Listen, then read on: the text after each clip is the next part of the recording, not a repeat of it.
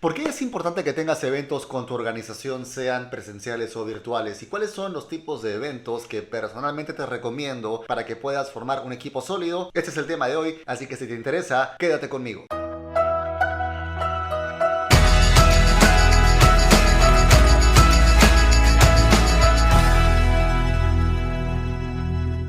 Hola, ¿qué tal? Mis queridos loquillos y loquillas de Revolución MLM, los saluda José Miguel Arbulu.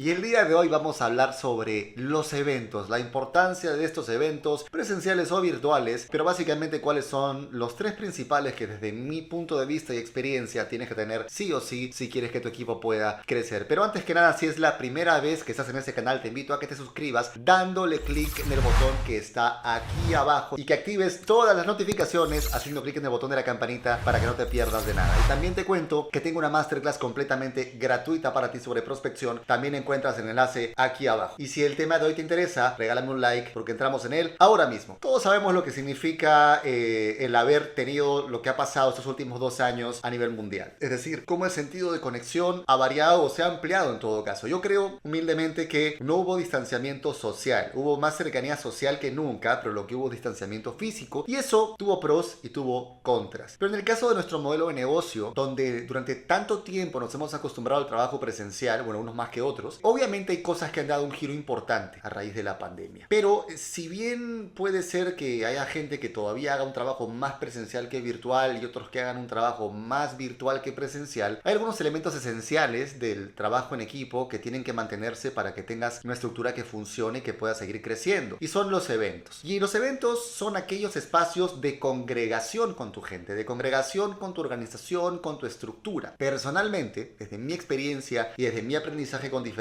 mentores, considero que hay tres espacios que son fundamentales para el buen funcionamiento de cualquier organización. Ojo, repito, puede ser que los hagas presenciales. Mi recomendación hoy en día, para que no te desgastes, es que priorices hacerlos virtuales y eventualmente una vez al mes tengas un espacio presencial, pero va a depender de ti. Ojo, hay personas cuya mayoría de equipo está en su ciudad, en ese caso les es más fácil juntarse en persona, pero hay otros, como es mi caso, cuyos equipos están separados no solo en varias ciudades, sino en varios países y obviamente para mí es imposible poder reunirme presencialmente con la gente de mis equipos. Por eso necesitamos una estructura virtual. Pero sea una o sea la otra, lo importante es tener estos tres espacios que te voy a decir a continuación. El primero de ellos es un espacio de orientación para el nuevo socio, es decir, poder formar ese nuevo socio y que sepa cuáles son los primeros pasos que tiene que tomar dentro de su negocio. Y ojo, en estos planes de acción, estos espacios suelen ser dados por el patrocinador que directamente se reúne con el nuevo downline y le explica cuál es el plan de acción a seguir. No está de más que dentro del espacio de formación o de capacitación, porque básicamente la idea es esta, capacitar a tu gente, ¿no? Tener un espacio de capacitación sí o sí. No está de más que dentro de ese espacio de capacitación grupal tengan de cuando en cuando un módulo sobre arranque, sobre qué hacer en las primeras 48 horas o en la primera semana dentro del negocio para que la gente entienda la importancia de ir por esos primeros clientes, de ir por esos primeros socios, etcétera, ¿ok?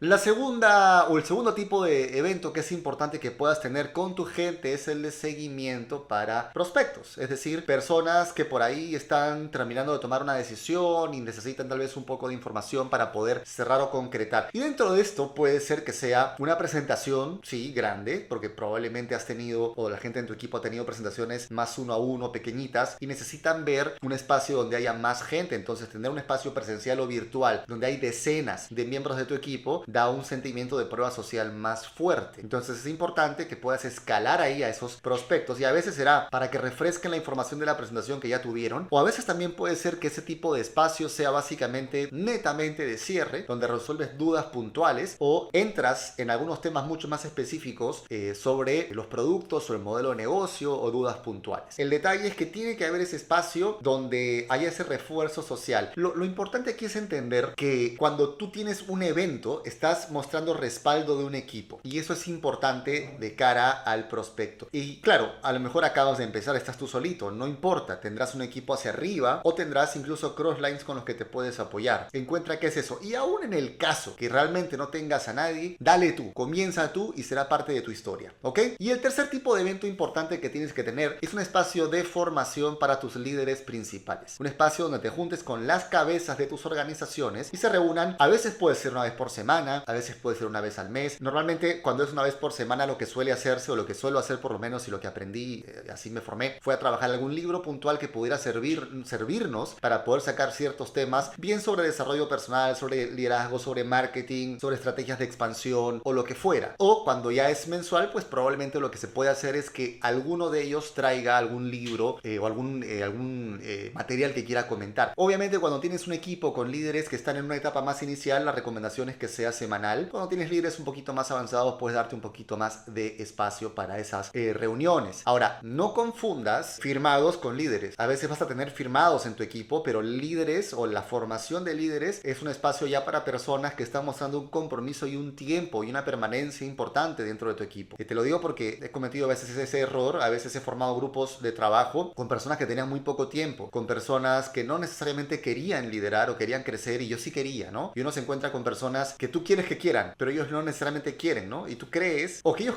incluso creen que quieren, pero sobre la, sobre la práctica realmente no quieren, realmente no están haciendo algo para, para hacer un cambio en su situación o trabajar a un nivel diferente. Y tú crees que dándoles una oportunidad más dentro de ese espacio de desarrollo nuevo, dentro de ese espacio de liderazgo, la cosa va a cambiar y realmente no es así. Y lo que pasa es que te desgastas tú y el resto ve que esta persona no rinde, que esta persona no está a la altura del resto del grupo. Entonces, una cadena se rompe siempre por el eslabón más débil y ese eslabón más, más débil va a ser esa persona con la que no estés sincerando la situación. Pero bueno, el punto es que tienes que tener un espacio de formación para tus líderes, también para intercambiar retos, para hablar de historias de terror, historias de éxito, etcétera, etcétera. Entonces, esto, digo, repito, no importa si es presencial o es virtual, no importa. Lo importante es que los tengas, que tengas este espacio para poder orientar a, los nuevos socios y de formación para la gente nueva, que tengas este espacio de cierre para los seguimientos y que tengas este espacio de formación para tus líderes, de intercambio, de acompañamiento, de contención, de formación. ¿Estás trabajando ya esto? Cuéntamelo aquí abajo, pero antes de que me lo cuentes, ¿te has suscrito ya al canal? Espero que sí, porque me imagino que no has llegado hasta esta parte sin suscribirte al canal aquí abajo y sin hacer clic en el botón de la campanita. Y ahora sí, si este video te ha gustado, te pido como siempre que me regales un like, que me comentes aquí abajo si estás manejando estos tres espacios, sea porque tú los organizas o porque eres parte de los espacios organizados por alguien más y que compartas este video con toda la gente a la que le pueda servir. Y como siempre, te dejo con más material para que sigas creciendo en tu vida y en tu negocio. Hasta la próxima.